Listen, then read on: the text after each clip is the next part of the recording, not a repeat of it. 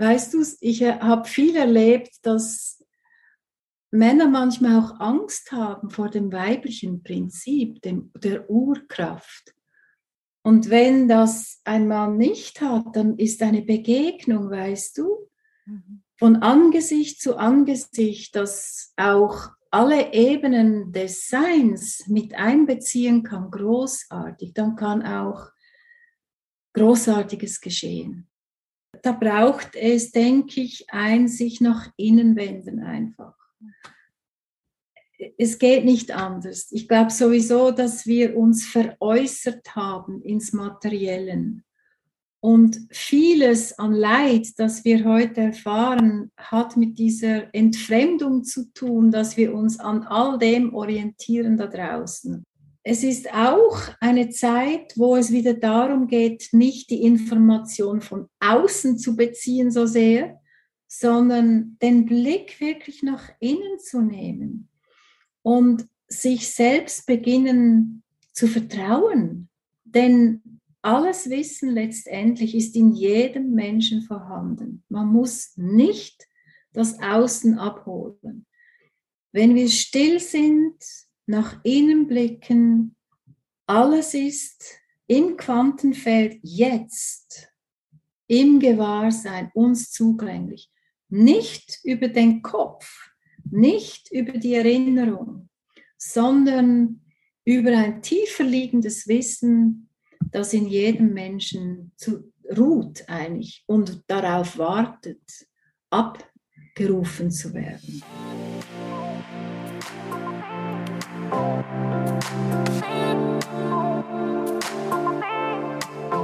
Hallo Herz, schön, dass du eingeschaltet hast. Ich bin Nadine Gerhardt und dieser Podcast mein absolutes Herzensprojekt, um dich zu inspirieren auf deinem ganz individuellen Weg zu mehr Fülle, Liebe und Lebensfreude.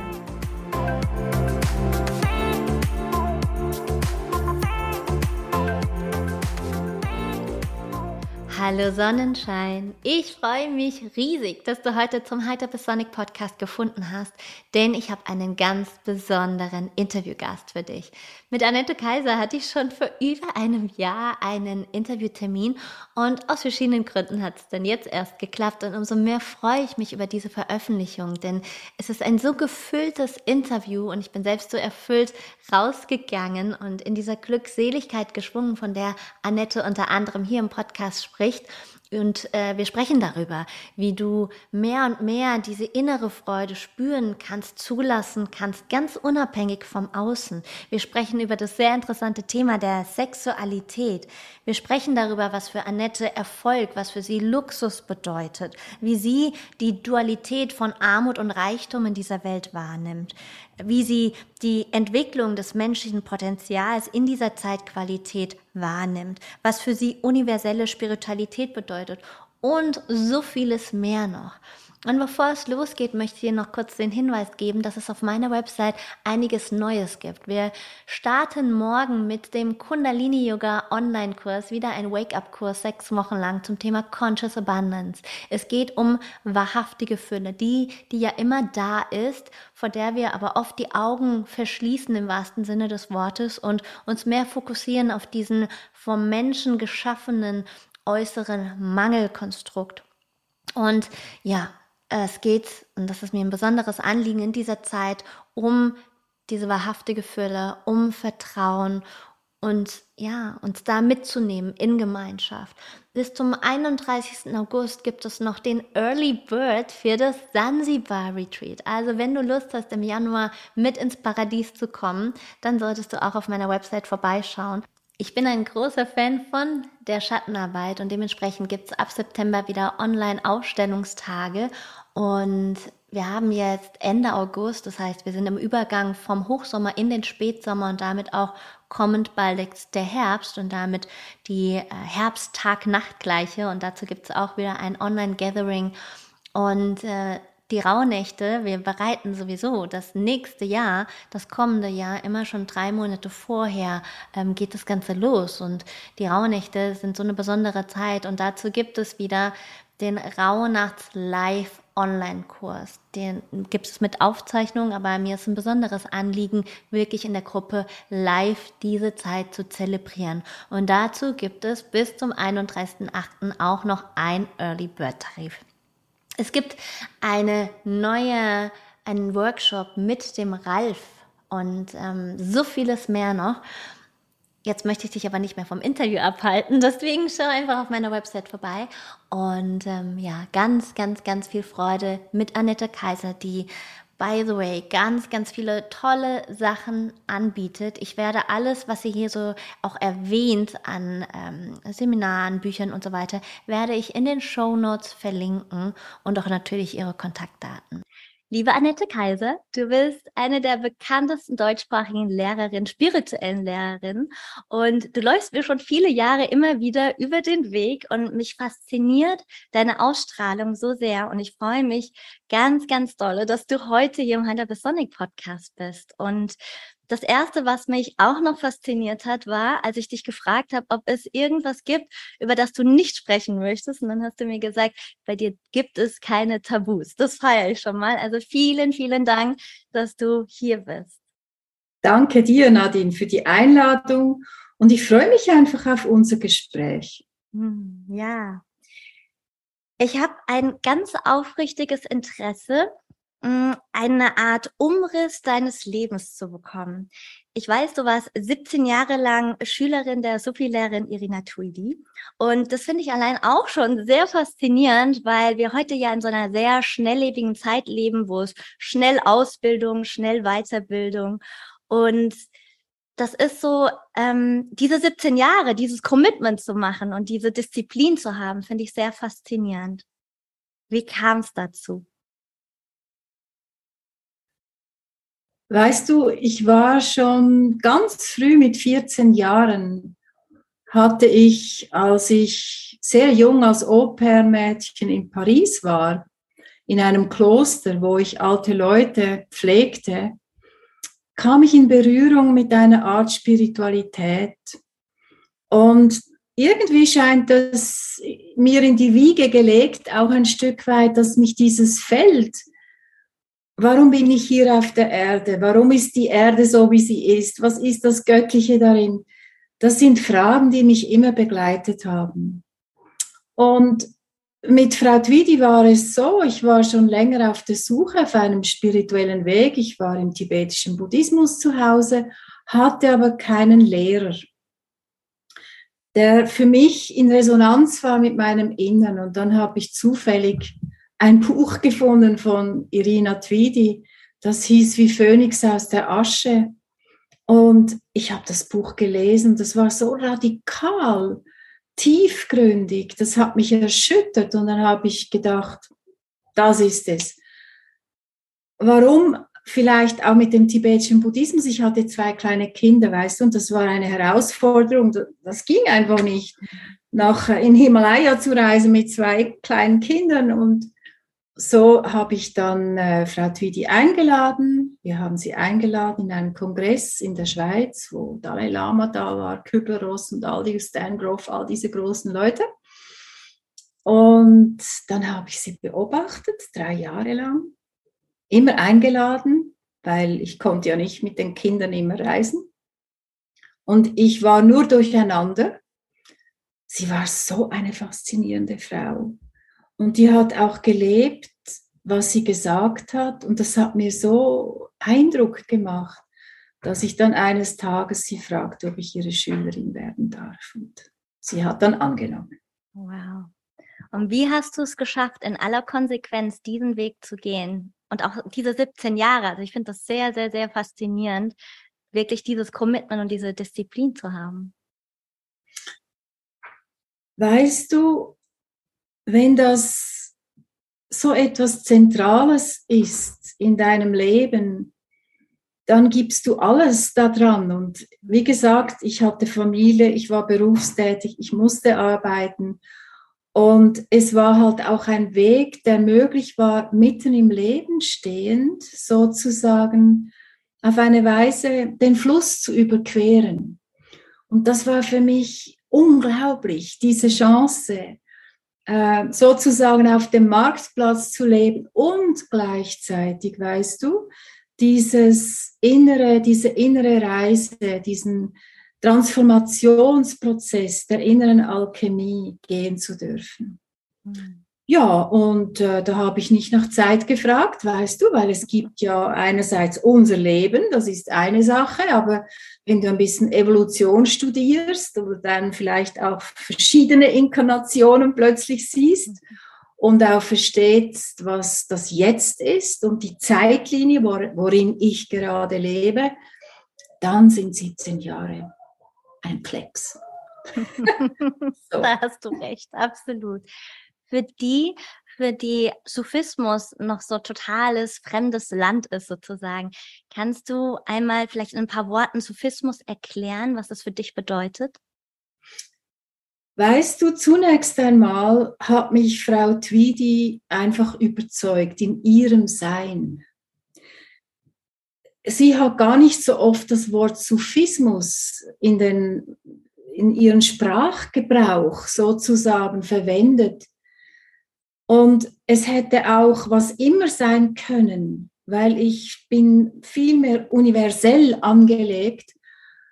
Aber was mich besonders angesprochen hat, ist der Pfad der Liebe, den sie vermittelt hat, weil der Sufismus, so wie ich es verstehe, ähm, hat mit der Liebe zu tun.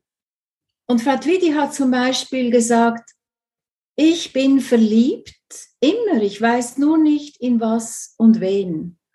Und weißt du, das hat mich so berührt, weil da sagte ich, ja, das will ich auch. Und ebenso wichtig war aber, dass das Verhältnis vom Menschen zum Göttlichen eine Liebesbeziehung ist. Und das hat mich, ich weiß auch nicht, begeistert. Weißt du, ich bin katholisch aufgewachsen da hast du eine andere Information bekommen und das war plötzlich eine Liebesbeziehung. Und irgendwo habe ich es mit der Liebe. So mhm. deshalb. Hm. Inwieweit hat ähm, Sexualität Raum im Sufismus? Und wie wird es gelebt? Ja, ja, genau. Weißt du, Frau Tweed, ich komme wieder auf Sie zurück, war eine unglaublich, sie war eine Weltdame zuerst einmal. Sie sprach sieben Sprachen, ist viel gereist in der Welt. Und bei ihr hatte alles Platz, auch die Sexualität. Mhm. Weil sie hat uns immer gesagt, was eigentlich geschenkt wird dem Menschen, das kann nur göttlich sein. So ist auch die Sexualität in sich etwas Göttliches. Und ähm, ja, und so verstehe ich das auch. Ich finde sowieso in der heutigen Zeit haben wir so eine gespaltene gesellschaftliche Beziehung zur Sexualität. Und das gilt es zu heilen und zu heiligen auch, weil das ist eine Freude, wenn sich Mann, Mann, Frau, Mann, Frau, Frau, Frau, wie immer, sich vereinen in diesem einen Geist, das ist wunderbar. Was bedeutet für dich Sexualität?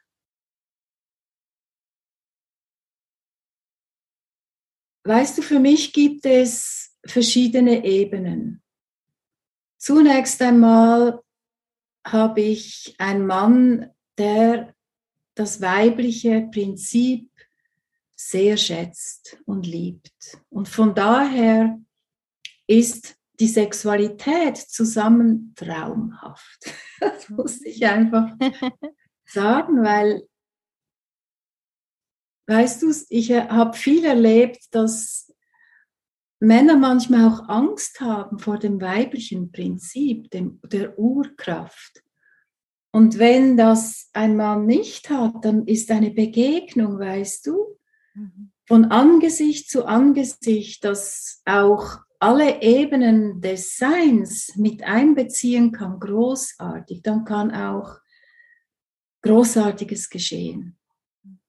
Dann gibt es für mich aber auch, wenn du so willst, fast eine Erotik in der Liebesbeziehung zum Göttlichen, weil auch das beinhaltet die körperliche Dimension. Und auch das durfte ich erleben, eine Vereinigung, wenn du so willst, wo dieses Ananda, diese Glückseligkeit ähm, durch den ganzen Körper strömt, vorhanden ist. Ja, mal soweit. Mhm.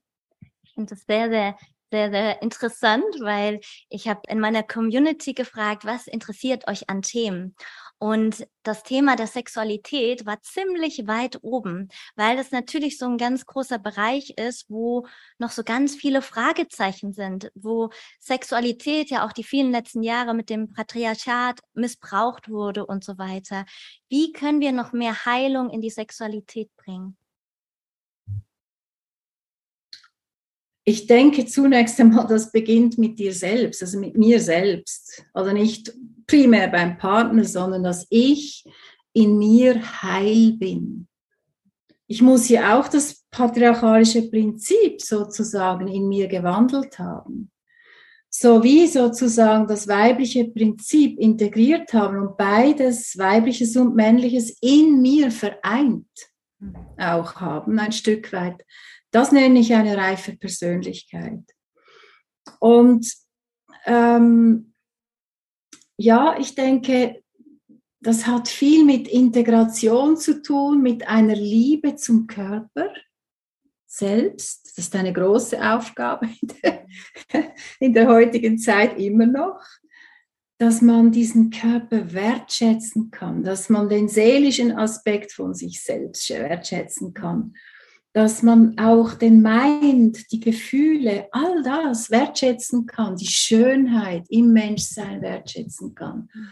Auch die Erotik, weißt du, die Erotik hat, hat so einen Zauber in sich, wenn man weiß, wie mit dem umzugehen. Wir dürfen auch spielen, oder mit diesen Kräften. Aber es geht darum, dass wir nicht, wie soll ich sagen, vom Mangel heraus agieren, sondern eigentlich aus der Fülle des Seins. Was würdest du sagen, wie heile ich, wenn ich mich damit noch nicht so sehr auseinandergesetzt habe, dieses weibliche, männliche Prinzip in mir oder dieses, was aus dem Patriarchat eben noch sehr stark bei vielen natürlich wirkt? Weißt du, wir haben äh, ganz einfache Praxis. Wir haben eigentlich eine 24-Stunden-Praxis und die finde ich sehr effizient. Und zwar beginnt es zum Beispiel am Morgen eine halbe Stunde meditieren, um einfach mal cool, cool down. Sei, nimm wahr, nimm deine Aufmerksamkeit nach innen. Das zweite ist, dass wir eigentlich, wenn du so willst, ähm, ein Mantra oder die Jetzt Praxis oder eine Achtsamkeitspraxis durch den ganzen Tag hindurch sozusagen feiernd tanzen. Ich sage das bewusst so, weil es geht nicht darum, mit einer Peitsche uns in eine Richtung zu zwängen, sondern in einer Freiheit und doch sehr ausgerichtet und klar in Freude zu leben. Mhm. Dann Du hast gefragt, wie kann ich das integrieren? Ja, Frau Tüdi gab uns eine ganz einfache äh, Regel. Mhm. Wenn du dich mehr als drei Minuten ärgerst, verunsichert bist, aggressiv wirst, sauer wirst, depressiv wirst, sei es von außen kommen oder sei es etwas, das von dir innen auftaucht, ist es dein Problem. Schau hin. Mhm. Das ist Schattenarbeit oder Integrationsarbeit. So, ich denke, das wäre, denke ich, eine sehr hilfreiche Praxis. Ähm, ja, einfach zu schauen, wo ärgere ich mich, wo fühle ich mich verunsichert, wo bin ich gepikst, nebst eigentlich der Kultivierung des Menschseins in der Stille und Liebe und Weisheit. Hm. Sehr schön. Was hast du aus deinen ganzen letzten Jahren erkannt und was gibst du für dich oder für die Menschen weiter? Also wo du sagst, wow, das habe ich mitgenommen, das ist wichtig weiterzugeben. Und wo würdest du sagen, was hast du die letzten Jahre mitgenommen, wo du sagst, ähm, das ist nicht mehr mein Weg? Also vielleicht ist es ja auch, dass du aus dem ein Stück weit aus dem Sophismus, ich weiß es nicht, deswegen frage ich, ausgetreten bist, wo du sagst, damit kann ich mich nicht mehr identifizieren oder, oder, oder? Also sie, weißt du, ich sehe das so wie russische Puppen. Da gibt mhm. es die Annette Kaiser, die sitzt hier, da kann man ja fragen, wer ist das? Und das ist ja immer eine schöne Frage, wer bin ich? Mhm. Das ist so die innerste Puppe. Und, aber es gibt auch diese Person, diesen Mensch, diesen Körper mit all seinen Schichten. Die zweite Ding ist für mich, war für mich wirklich im Sufismus von Frau Tweedy habe ich gelernt, tiefer zu blicken, wer bin ich? Und mhm. da hat mir diese Liebe so sehr geholfen und erkenne dich selbst. So, das ist, war für mich wie das zweite Puppe da drüber, die russische. Und jetzt für mich gilt so eine universelle Spiritualität, das ist wie die, das nächsthöhere Holon, ohne zu werten, das sozusagen, wo alle spirituellen Pfade sich im Leerraum treffen. Mhm. Und ich fühle mich da sehr zu Hause. Mhm. Mhm. Ich kenne einfach ganz verschiedene Wege und sie sind für mich so leicht zu übersetzen. Und mit dem universellen Spiritualität gibt es auch einen Blick einen anderen Blick, nämlich nicht nur zu mir, sondern ist der, die ganze Welt in meinem Herzen, im Gewahrsein und auch das ganze Universum. Und das verschiebt die Wirklichkeit, was wirklich ist, und lässt uns Menschen wachsen in eine Schönheit und Größe hinein, in Demut, in Präsenz, im Hier und Jetzt. Davon träume ich, dass wir das mm. alle sozusagen verwirklichen. Wie schön. Worin siehst du die Essenz aller spirituellen Weisheiten? Präsenz und Liebe. Ich sehe, also Weisheit, Liebe, das sind vielleicht die zwei Flügel, aber das Wichtigste ist wirklich das Gewahrsein. Was für ein schönes Wort. Gewahrsein. Daraus sozusagen dem Licht des Herzens lauschend ergibt sich der nächste evolutive Schritt von mir eingebettet im Ganzen, den einen Schritt ins Werden. Mhm. Und wie wichtig siehst du Disziplin? Ja, das ist wichtig. Ähm, zunächst einmal so lange, bis es, bis es einem gleich ist, ob es wichtig ist oder nicht wichtig ist. Hm. Kurze, gute Antwort. Ich auch. Sehr schön. Hm. Es gab und es gibt ja bis heute große Gurus beziehungsweise Lehrer. Und ähm, irgendwann kamen bei, die, bei einigen Geschichten zum Vorschein von machtmissbrauchender Manipulation, Missbrauch, ähm, ob das sexuell ist oder der Kindesmissbrauch und so weiter. Und wenn ja. jemand, ich sage mal, in dieser Schiene des ähm, sehr bekannten Gurus ist, ist diese Grenze ja sehr fein. Und Nein, sie ist fein, sie ist klar. Ja, ähm, wo würdest du diese Grenze sozusagen setzen? Also ähm, wo schwappt es vielleicht über in eine in einen Missbrauch? Also wo fängt bedingungs oder wo hört bedingungsloses Dienen auf und geht in einen Missbrauch? Also schau, es gibt einfach die vier großen Herausforderungen im Menschsein, wenn man eine mhm. Position hat. Und Positionen kriegt man entweder über Geld, mhm. Macht Besitz, kann auch Macht ausüben, mhm. Sex dort, weil die Sexualkraft ist eine sehr starke Kraft und Macht über andere Menschen. Mhm. Und dort kannst du überprüfen. Eigentlich muss man jeden Lehrer genau überprüfen. Und das sind vier wichtige Anhaltspunkte zum Überprüfen. Und ähm, ja, da kann man nur genau hinschauen und schauen, dass man ähm, nicht zum Opfer wird. Opfer hat aber auch Täterschaft in sich. Also es ist ein sehr wie soll ich sagen, tiefes Thema, das auszuloten. Und es ist natürlich besonders, wie soll ich sagen, schwerwiegend, wenn da Missbräuche stattfinden, weil meistens die seelische Ebene des Menschen involviert ist. Und das kann unglaublich erschüttern, wenn da ein Missbrauch geschieht.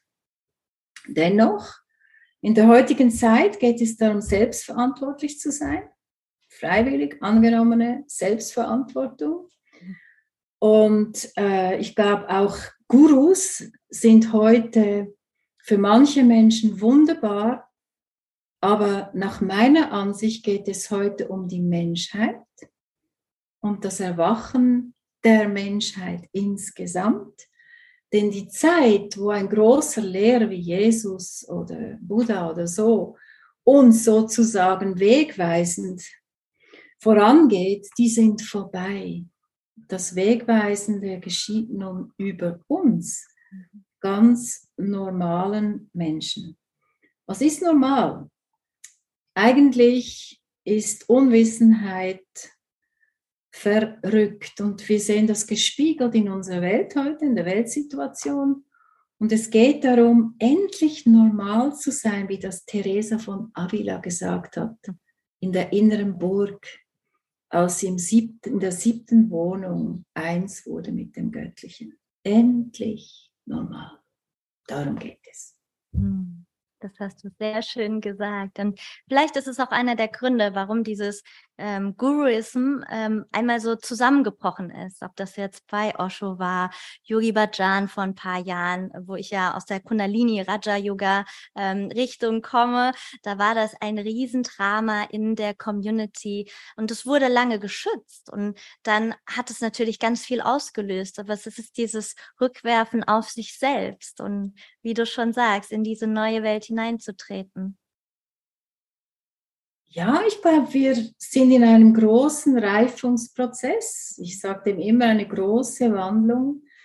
Wir sind eingeladen, in dieser großen Wandlung nun zu erwachen, präsent zu sein und nicht mehr aus Angst heraus und Furcht und Mangel herauszuleben, sondern aus der Liebe aus dem Verständnis des So-Gutseins, das im ganzen Universum sozusagen bis durch unsere Welt hindurch, ja, klingt lautlos in der Stille. Mhm. Und das sind große, große Wandlungsprozesse und da stehen wir gerade so mittendrin. Mhm. Ja. Du hast schon mehrmals jetzt hattest du das Wort Präsenz erwähnt. Und als ich in der Community abgefragt habe, ich glaube, ich habe 25 verschiedene Themen abgefragt. Was ist gerade so am dringlichsten? War ja. ganz, ganz weit oben die Angst vor Ablehnung und ganz, ganz weit unten mit null äh, sozusagen null Strichen, null Bewertung. Das war in Anführungsstrichen überhaupt nicht interessant, war das Thema Präsenz. und das fand ich sehr, sehr faszinierend, weil Präsenz ja so, so wichtig ist in allem, in allen Themen, die da so, die ich so aufgelistet hatte. Hm, wie würdest du Präsenz noch mehr ähm, ja, ins Leben einladen, in, ja, in die Welt hinein jetzt gerade? Wir haben ja ein Eckhart Tolle zum Beispiel mhm. mit Kraft der Gegenwart jetzt, oder? Und wir haben so viele wunderbare Tools im Moment, wo es so einfach ist, zum Beispiel einfach den Atem gewahr zu sein, nur den Atem beobachten. Dreimal, wie er ein- und ausströmt. Und in der Rückkopplung merken wir alles, das ganze System wird ruhiger, zentrierter. Die Angst verklingt fast. Und wenn eine Angst so stark ist, dann geht es darum, diese anzunehmen, dass sie da ist. Und im Jetzt, in der Kraft der Gegenwart, zuzulassen, was dahinter ist, an Kränkung vielleicht, an nicht gesehen sein, an verletzt sein. Und diesen Schmerz zulassen, ans Herz nehmen, damit er integriert wird. Und dann geht es wieder darum, einfach jetzt da zu sein, genauso Wenn wir ja genau hinschauen und im Jetzt sind, dann kann man ja immer fragen, jetzt, gerade jetzt, was fehlt? Jetzt. Ich sitze, da ist es zwar warm, aber ich habe getrunken, alles ist da. Jetzt. Und das ist so eine Dimension im Jetzt, es ist so viel Intelligenz da drin und Schönheit, Kreativität. Ich kann es eigentlich nur jedem schmackhaft machen, da sich ein bisschen hineinzubewegen, weil da finden wir auch Lösungen für die heutigen Probleme, für die heutigen Herausforderungen in dieser Welt. Die sind enorm. Der Druck nimmt zu, aber wir können es verstehen als eine Einladung in unser bewusstes Menschsein. Hm. Bewusstes Menschsein, das hört sich ganz toll an. Was ist dein Anliegen als spirituelle Lehrerin, in anderen Menschen zu erwecken? Schau, es gibt ähm, eine Ebene, da will ich absolut nichts. Mhm. Weil es gibt nichts zu wollen. Hm. Es ist. Und wenn ich genau hinschaue, ist alles bereits da. Und dann, wenn ich ins Werden, wenn ich in die Zeitlinie hineingehe, wo der Mensch steht, ja, dann freue ich mich, wenn er wächst. Und ich vertraue, weißt du, diesem Großen, das uns alle berührt, durchdringt, immanent und transzendent. Und in einem Miteinander weiß ich einfach, dass es geschieht. Es geschieht. Punkt. Und das ist pure Freude für mich. Könntest du bitte das Wort Transzendenz ein wenig erklären, weil ich bin mir ziemlich sicher, dass das für einige nicht greifbar ist.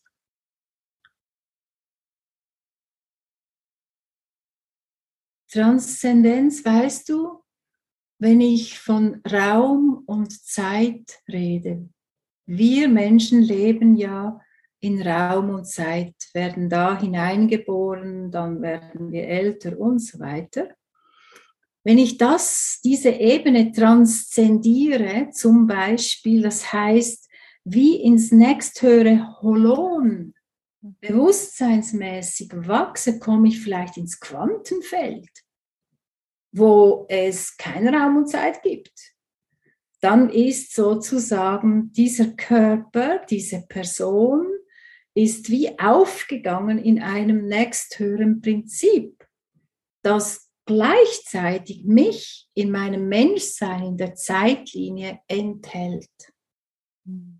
Aber ich definiere mich dann zum Beispiel nicht mehr über diese Körper oder diese Person und diese Rollen so, sondern ich weiß, ah, da gibt es ja noch einen größeren Bewusstseinsraum, der ist unendlich. Und das wirft ein ganz andere, das gibt eine ganz andere Perspektive im Menschsein, im Hier und Jetzt. Die dann natürlich auch sehr hilfreich ist, wenn es vielleicht vermeintlich im Außen wütet, die Welt ein bisschen auf dem Kopf steht, mit all den Herausforderungen, die wir ja im Menschsein doch haben.